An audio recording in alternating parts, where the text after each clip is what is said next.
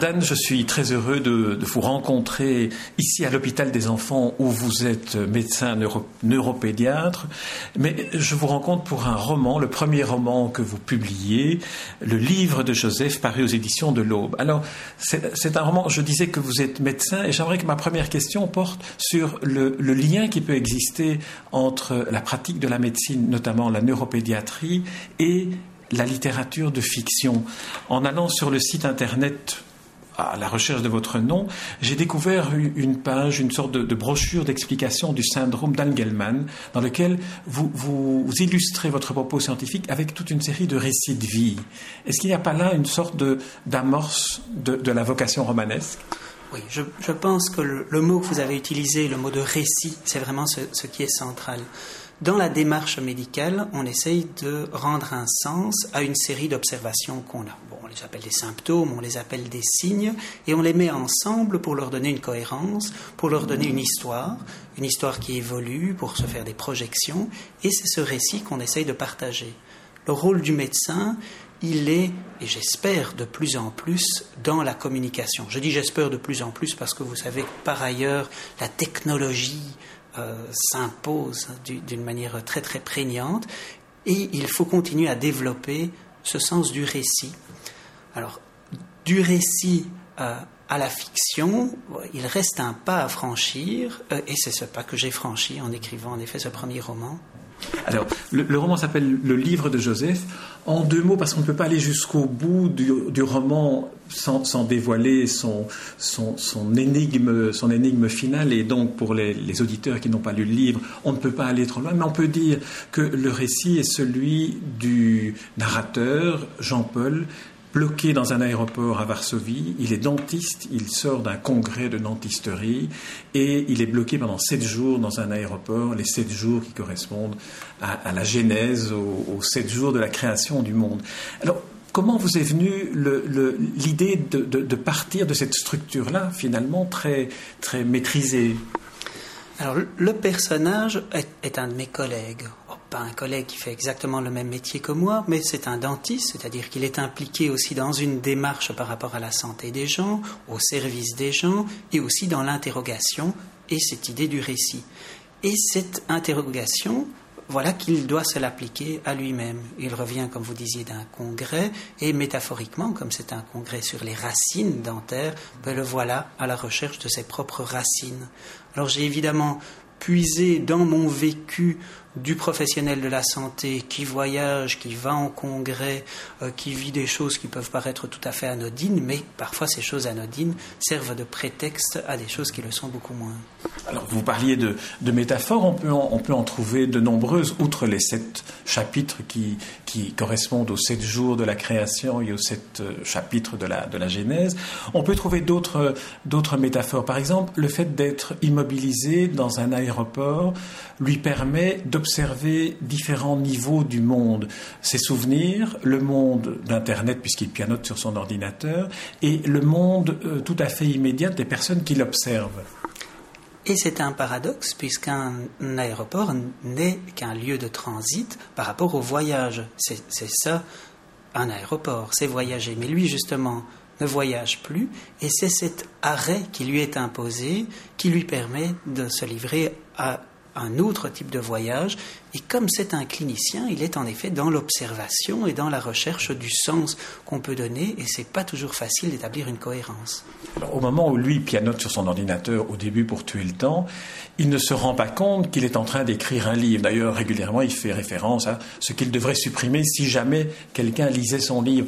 Il y a cette, espèce de décalage qui n'est pas de, l'ironie, mais qui est un peu de, l'humour, du détachement par rapport à ce qu'il vit que vous insufflez à votre personnage. Donc, d'une part, il y a le fait qu'il est dépassé par son projet, parce qu'il ne nourrit pas un projet très ambitieux au départ. Il ne se rend pas compte pour combien de temps il est immobilisé, et cette activité est juste une activité à laquelle il se livre un petit peu pour tuer le temps. Et puis ce projet se construit et le dépasse, et c'est pour ça qu'il ne pourra pas revenir en arrière. D'autre part, c'est vrai qu'il y a l'humour, et j'ai dû utiliser euh, l'humour avec plaisir. Euh, j'ai moi-même souri, même, peut-être ri à, certains moments du récit, et l'humour, euh, pour le personnage, comme pour l'auteur, était une manière d'aborder des choses qui sont justement trop grandes dans une dimension personnelle. C'est-à-dire que quand c'est trop grand pour soi, il y a un décalage, et une manière de résoudre ce décalage, ce serait la fuite. Une autre manière, c'est de l'aborder par l'humour. Et l'humour est donc un, un truc qu'il utilise dans son voyage par rapport à lui-même, et puis dans son voyage et dans son rapport à un éventuel lecteur, puisque à un certain moment, c'est bien ça qu'il fait. Il écrit pour un public qu'il ne connaît pas. Alors venons-en à, ce qui l'amène dans cette recherche. C'est une recherche identitaire. Il euh, tombe par hasard sur euh, Internet sur ce qui s'appelle le livre de Joseph et qui est un livre, qui est un récit qui raconte ce qu'a vécu celui dont il découvre qu'il est son grand-père, son ancêtre. Et à partir de là, il va se confronter à son identité juive. Et tout est parti de son nom, exactement comme font les dentistes et exactement comme font les médecins. On, part d'un nom. On a une observation, sur cette observation on dépose une étiquette, et puis l'observation peut continuer son chemin, et nous réfléchissons sur l'étiquette. Voilà l'étiquette qu'il porte depuis sa naissance, il s'appelle Racover, et c'est cette étiquette qu'il tapote sur Internet, et il tombe sur ce Joseph Racover, qui était un combattant du ghetto de Varsovie, et il doit réaliser euh, à ce moment-là que toutes les références qu'il pensait très très fermes, toute la construction de son identité euh, sur laquelle il s'appuyait sans les remettre en question, euh, vont peut-être bien plus loin que son univers parisien et peut-être en effet qu'il a une origine juive polonaise. Et c'est quelque chose qui l'ébranle tout à fait, parce qu'il avait une représentation assez grossière et, certainement très étrangère à lui de ce qu'est un juif. Alors, les, juifs, il les observe dans l'immédiat de son environnement à l'aéroport, avec deux ou trois personnages qui apparaissent, notamment celui qu'il appelle le juif errant, et, aussi dans, une autre euh, atmosphère métaphorique qui est, qui est, très très forte, qui est la distribution du repas par les femmes de ménage au moment où on apprend que la grève va se prolonger pendant sept jours, et donc il faut bien nourrir les, passagers en, attente de départ. Et, une série d'éléments comme ça l'interroge sur la place qu'il devrait prendre, s'il doit assumer cette identité qu'il est en train soit d'accepter, soit de construire, qui est cette nouvelle identité juive. Donc il y a une, série de, comportements euh, par rapport auxquels il est obligé, il se sent obligé de s'interroger et qu'il va adopter et il va finalement s'accepter comme un juif tout en s'acceptant comme athée, ce qui était sa propre définition de lui-même, lui qui a fréquenté en tant qu'athée une école catholique. Oui, c'est ça. Dans son, dans son parcours, dont le souvenir lui revient aussi, son parcours d'enfance, il est élevé par une maman, il n'a pas de, papa, il n'a pas de grands-parents. Il est élevé par une maman qui, qui lui a donné ce prénom Jean-Paul, prénom euh, du pape Jean-Paul II, dont une phrase se trouve en, en exergue du, du, roman. Mais euh, euh, finalement, le contact qu'il a avec cette mère et avec ses origines a toujours été très flou et l'a finalement toujours intrigué. Tout à fait, parce qu'à la fois, il a toujours senti un besoin de filiation, euh, et à la fois, il a toujours eu peur de regarder cette filiation de trop près. En effet, il n'a pas de père, sa mère ne lui a jamais parlé de son père, et il ne voudrait pas prendre de, risques euh, pour voir en effet euh, d'où il vient, qui il est. Et quand il se pose ces questions, qui il est, la question d'où il vient devient corollaire. Et qui il est, la réponse à cette question doit être pour lui d'où je viens, en effet. Donc, euh, qui je suis, c'est quel est mon passé. Or, il n'a pas accès directement à son passé, alors le voilà parti pour composer un, passé euh, brillant. Euh, et alors, pour constater le, contraste qu'il peut y avoir entre un passé brillant, magnifique, mais aussi empreint de souffrance qu'il peut inventer, et son vécu quotidien qui est beaucoup moins superlatif. Oui, c'est ça, son vécu quotidien. Il est, il est dentiste, il est euh, dentiste à Paris, c'est un Français, il est dentiste euh, praticien. Il a un échange euh, qui, qui, qui m'avait frappé avec son assistante Isabelle, dans laquelle il, il demande si, pourquoi, en quoi consiste le fait d'être catholique par rapport au fait d'être athée. Et là, la, la, Isabelle lui répond, être catholique, c'est savoir ce qui est mal, et être athée, c'est avoir la capacité, c'est-à-dire pouvoir être seul. J'aimerais que vous développiez un peu cette notion de euh, daté qui, se définit par étant euh, la capacité de pouvoir être seul. Oui, j'ai bien aimé cet échange, je dois dire. Et, donc, euh, il continue à interroger Isabelle, son assistante, et il lui demande Mais qu'est-ce que c'est le mal? Alors elle lui répond Ce qui n'est pas bien comme s'il était évident de savoir ce qui est bien et ce qui est mal, alors que lui, quand il doit se définir en tant qu'athée, il dit c'est savoir être seul, et donc c'est déjà réaliser qu'il est seul. Et c'est ça qu'il est obligé de faire dans sa mésaventure aéroportuaire, c'est de voir à quel point il est seul, et seul, comment est-ce qu'il peut alors être quelqu'un, être quelqu'un en attache avec le passé pour être en attache avec le futur, et sa référence devient Robinson Crusoe.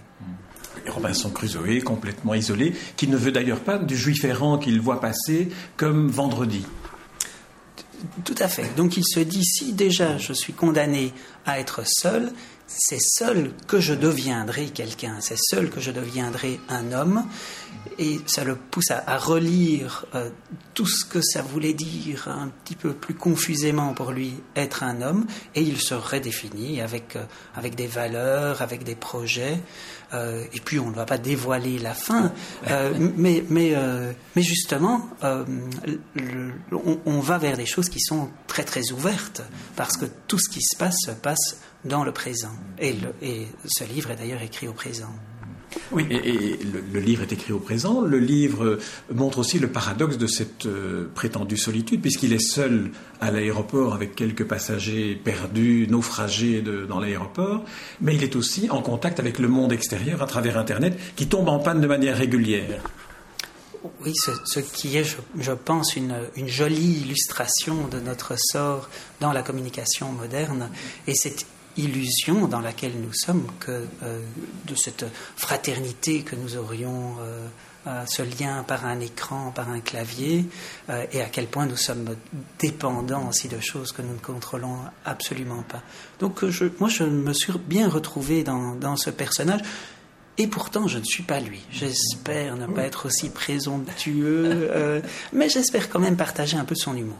Non, non, l'humour, on sent, on sent, même si c'est de la fiction pure, on sent qu'à travers le narrateur, on, perçoit, en tout cas de, l'écrivain, la jubilation qu'il a eu à raconter cette histoire. Et, une autre euh, jubilation qui m'est offerte par la fiction, parce que certaines parties du roman sont peu romanesques euh, et, euh, touchent à l'essai.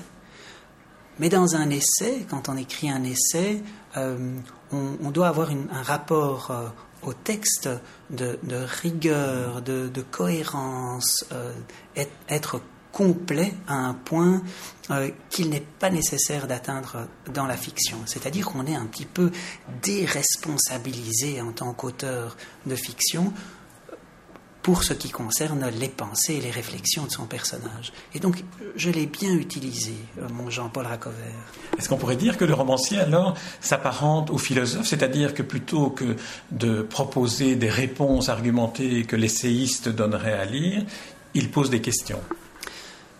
Oui, je, pense euh, vraiment comme ça, et je pense que c'est une possibilité de poser des questions, et je pense qu'on est presque dans une forme d'empirisme où on pose une question qui peut entrer dans, l'intrigue et donner alors euh, des, premiers éléments par, euh, par rapport à un, éventuel dénouement.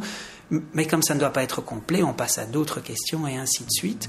Et on peut s'appuyer aussi sur la faiblesse euh, de chacun, de chacun de, ces personnages. Revenons peut-être sur une des dimensions du, roman, qui est le ghetto de Varsovie. Parce que le personnage de, de Joseph, dont, Jean-Paul découvre la, biographie et l'autobiographie dans, Internet, est un, des derniers résistants euh, du ghetto de Varsovie qui termine d'écrire ce récit au moment où, euh, quelques heures plus tard, il sait qu'il va être euh, assassiné par l'invasion des, des, chars et de l'armée nazie dans le ghetto de Varsovie. Alors toute cette partie-là, en, quoi est-ce qu'elle elle, elle, devait être un, nœud crucial dans, votre roman et dans votre démarche?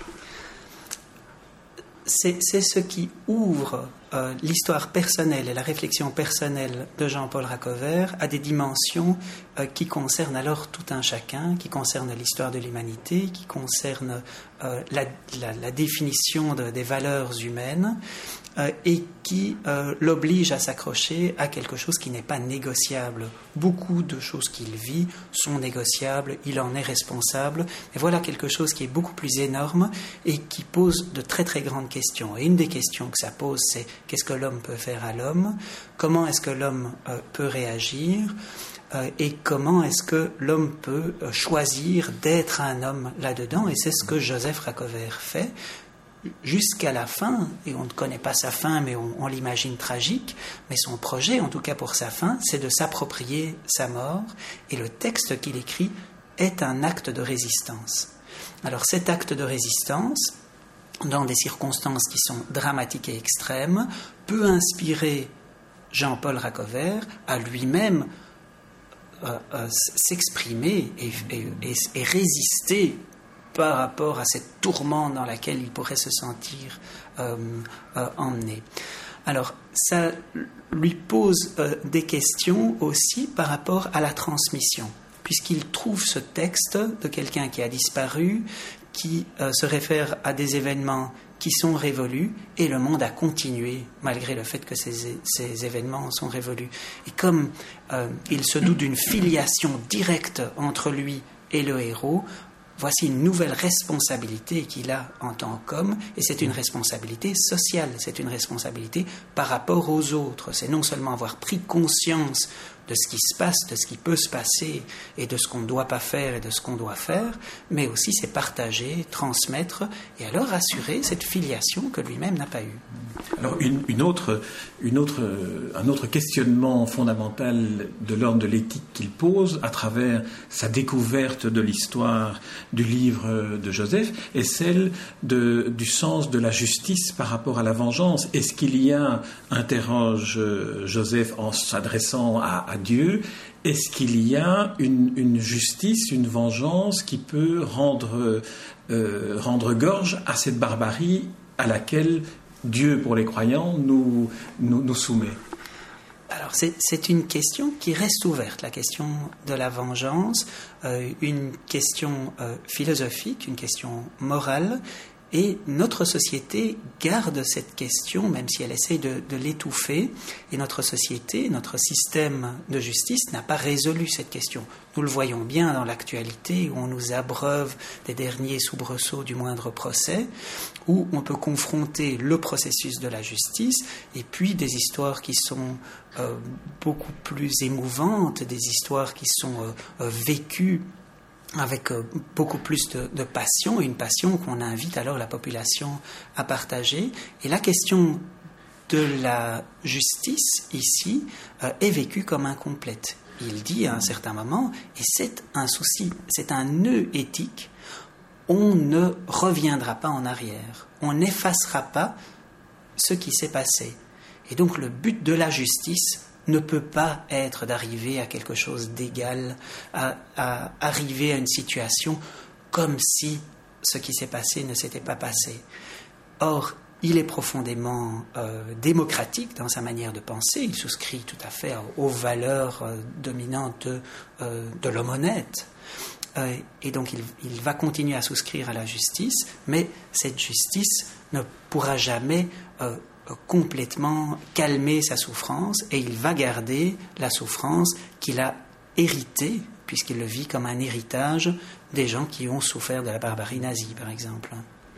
Alors il y a dans, ce roman, étant donné qu'il y a plusieurs niveaux qu'on a, qu'on a évoqués, l'aéroport, le ghetto de Varsovie, l'histoire de Joseph, des moments qui sont à la fois très, très émouvants, très, très poignants, des interrogations qui, qui vont à l'essentiel, et puis aussi cette, cette, cet humour qui finalement pourrait peut-être s'apparenter aussi à une certaine forme de définition du romanesque chez vous, Bernard Dan, lorsque vous faites allusion à Don Quichotte aussi, où finalement dans, dans, dans le roman de Cervantes, on a, on a aussi cette interrogation sur ce qu'est la fiction par rapport au réel.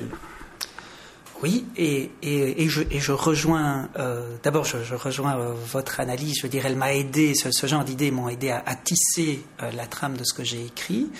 et je, je, veux aussi le relier à ce que je vous disais par rapport à sa quête sur l'homme. L'homme n'est pas que des idées grandioses, il est aussi des, des, des, aspects ridicules, mais qui sont terriblement attachants et qui font partie de, lui-même. Et donc on a, euh, euh, on a euh, Don Quichotte et, des, éléments de ce parcours initiatique.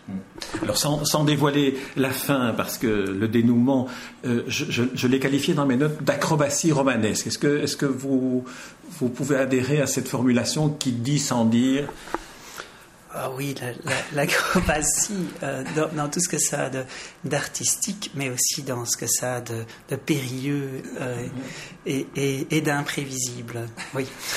D'accord, Bernard on ne peut pas aller plus loin parce que sinon on va en dire trop.